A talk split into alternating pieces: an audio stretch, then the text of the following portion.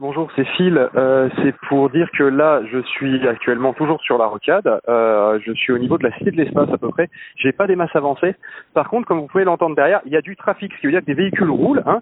Le seul truc qui est bizarre, c'est qu'ils roulent dans l'autre sens, en fait. Euh, C'est-à-dire qu'ils se dirigent vers le nord. Euh, ce que personne de sensé ne ferait, très honnêtement. Euh, ah, j'en vois qui font carrément demi-tour. Je, je comprends pas. Hum. Attendez, Apparemment, je crois entendre que, que vraisemblablement ils disent que c'est fermé. Alors, j'espère qu'on parle pas de la frontière espagnole qui est fermée. Euh, écoutez, dès que j'en sais plus, euh, je reviens vers vous.